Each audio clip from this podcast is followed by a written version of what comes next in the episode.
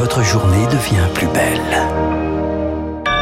Merci d'être à l'écoute de Radio Classique. Il est pile 6h30. Votre premier journal tout de suite. La matinale de Radio Classique avec François Geffrier. Et à la une ce matin, Charles Bonner, les propos d'un presque candidat, Emmanuel Macron, enflamment le débat. Pas de faux suspense, il a envie de se présenter et assume sa stratégie. Les non-vaccinés, j'ai très envie de les emmerder. Propos tenus dans le Parisien aujourd'hui en France, où il défend la transformation du pass sanitaire en pass vaccinal, une quasi-obligation que l'Assemblée doit d'abord valider. Mais les débats ont de nouveau été suspendus cette nuit après la publication de l'entretien sous la colère des députés de l'opposition et notamment de Christian Jacob, le président du parti Les Républicains. Un président de la République ne peut pas tenir les propos qui ont été tenus, c'est-à-dire d'avoir pour seul objectif d'emmerder les Français. Nous sommes tous animés par la même volonté d'essayer de sortir de cette crise. Pour ma part, je suis favorable au passe vaccinal, mais je ne peux pas cautionner un texte qui a pour objectif d'emmerder les Français. L'opposition réclamait la présence de Jean Castex. En vain, l'examen du texte reprend donc cet après-midi à 15h. Sur le fond, les députés ont validé un passe vaccinal seulement pour les plus de 16 ans. Pour les ados 12-16 ans, le passe sanitaire restera imposé, c'est-à-dire avec la possibilité d'un test négatif.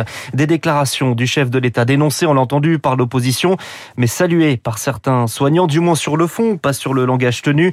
C'est le cas de Jérôme Marty, le président de l'Union française pour une médecine libre. Un président ne devrait jamais parler comme ça, comme on dit, mais euh, ça traduit euh, un petit peu l'exaspération d'un certain nombre de personnes et en particulier des soignants. On n'en peut plus, quoi. On n'en peut plus de voir des gens en réanimation. On n'en peut plus de voir un certain nombre de gens malheureusement décédés, alors que on pourrait probablement empêcher ces aggravations-là. Euh, après, vous allez me dire, il y a un libre choix. Ce libre choix, il est évident, sauf que on a tendance à oublier que la vaccination a un intérêt individuel, certes, mais elle a surtout un intérêt collectif. Actuellement, on a nos hôpitaux qui risquent de sombrer et on est tous très inquiets. Dans 15 jours, 10-15 jours, on va avoir véritablement l'effet d'Omicron sur les hôpitaux et on ne sait pas du tout comment ça va se passer. On ne sait pas comment ça va se passer, s'interroge donc Jérôme Marty. Omicron est semble-t-il moins dangereux mais beaucoup plus contagieux.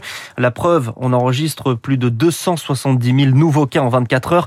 C'est un nouveau record, record également battu au Royaume-Uni. 218 000 nouvelles contaminations dans un pays où le variant Omicron est apparu 15 jours avant nous. Mais outre-Manche, on garde le cap, Marc Malgré ce record de contamination, le Premier ministre Boris Johnson refuse toujours de nouvelles restrictions. Il faut dire que les hospitalisations restent moins nombreuses que lors des vagues de l'hiver dernier, comme l'explique le généticien Philippe Frogel, professeur à l'Imperial College de Londres. Comme on a pas d'augmentation du nombre de morts, euh, augmentation très faible de gens en réa, euh, une augmentation effectivement du nombre de gens Covid positifs à l'hôpital, mais attention, un tiers de ces personnes-là ne sont pas à l'hôpital à cause de Covid. La situation est, comme disent les Anglais, manageable. Autrement dit, encore sous contrôle. Ce qui inquiète en revanche, c'est le manque de bras dans les hôpitaux publics.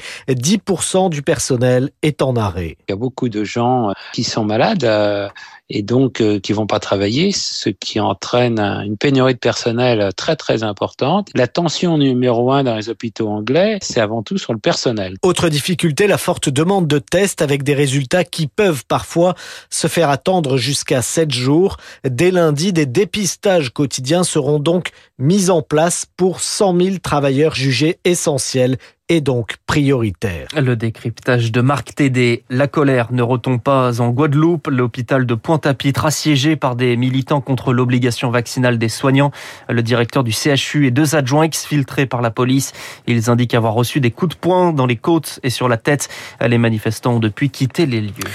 Il est 6h34. Vous écoutez Radio Classique. C'était un médicament miracle. C'est devenu un scandale sanitaire. Une décision de justice est attendue dans l'affaire de la dépakine. L'action de groupe contre Sanofi est-elle recevable? Le tribunal judiciaire de Paris rend sa décision aujourd'hui. La responsabilité du laboratoire pourrait ensuite être engagée. La dépakine, ce traitement contre l'épilepsie, à l'origine, selon plusieurs associations de malformation chez des nourrissons, le groupe pharmaceutique est déjà mis en examen pour notamment blessures et homicides involontaires dans des cas individuels. Un soupçon d'attentat sur le Paris-Dakar. Le parquet national antiterroriste ouvre une enquête préliminaire après une explosion à Jeddah en Arabie Saoudite. Une voiture avec cinq passagers français à bord, dont le pilote Philippe Boutron, grièvement blessé aux jambes. Les faits remontent à jeudi dernier et les zones d'ombre demeurent, Rémi Vallès. Alors qu'il vient de quitter son hôtel, Philippe Boutron, 8 Dakar au compteur, est au volant d'un véhicule d'assistance, direction le bivouac où se déroulent les traditionnelles vérifications techniques d'avant-course. À son bord, cinq autres personnes. Après quelques centaines de mètres, une déflagration survient au niveau d'une station essence. La voiture est soulevée par le souffle, puis s'embrase. Touché aux jambes, Philippe Boutron se retrouve piégé dans l'habitacle avant d'être secouru par son copilote. Pour Saudi Cars, l'équipe de la victime, pas de doute, il s'agit d'un attentat à la bombe avec un engin explosif qui aurait été placé dans le longeron, une des pièces du châssis. Des accusations aussitôt balayées par les autorités saoudiennes qui parlent d'un accident quand la direction du Dakar n'écarte pas l'hypothèse d'un acte malveillant. Philippe Boutron lui a été rapatrié en France après une opération d'urgence en Arabie saoudite. Le pilote de 61 ans est placé dans un coma artificiel pour alléger ses souffrances. Rémi Vallès. Donald Trump renonce, il devait s'exprimer demain, c'est-à-dire un an après l'attaque du Capitole. Conférence annulée, l'ancien président réserve ses déclarations son prochain meeting le 15 janvier en Arizona. Dans un communiqué, il maintient les accusations de fraude lors de la dernière élection. Et puis on termine avec le sport et Lens qui se qualifie au courage. Mené 2-0 par Lille, les 100 et or sont revenus au score dans les dernières secondes avant de l'emporter au tir au but. Qualifiés pour les huitièmes de finale de Coupe de France, ils affronteront Monaco au prochain tour. Dans les autres affiches, Paris contre Nice et Marseille-Montpellier. Merci Charles Bonner. Prochain journal sur Radio Classique euh, à 7h avec Lucille Bréau. Il est 6h36. Apple, le nucléaire et l'inflation, c'est la presse économique.